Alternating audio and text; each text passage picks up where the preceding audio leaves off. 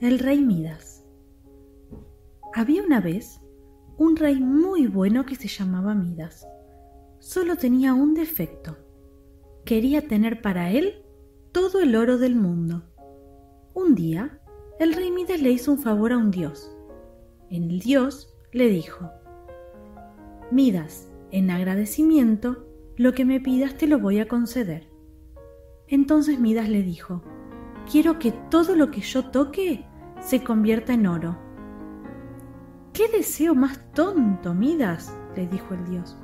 Eso puede traerte muchos problemas. Pensalo, ya tenés todo el oro que necesitas. Pero Midas le respondió, eso es lo único que quiero.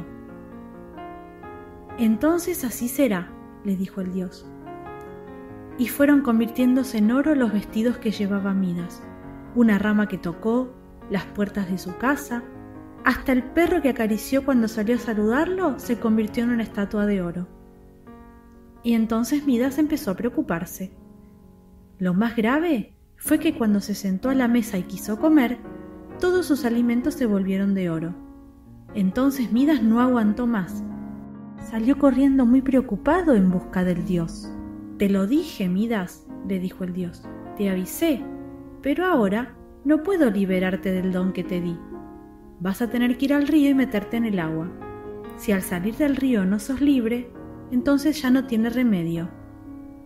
Midas corrió hasta el río y se hundió en las aguas, y se quedó bañándose un buen rato. Después salió con un poco de miedo. Tocó las ramas de un árbol a propósito y las ramas siguieron verdes. Acarició una liebre que pasaba por el camino y la liebre lo miró, pero no se convirtió en una estatua de oro. Por fin, Midas era libre.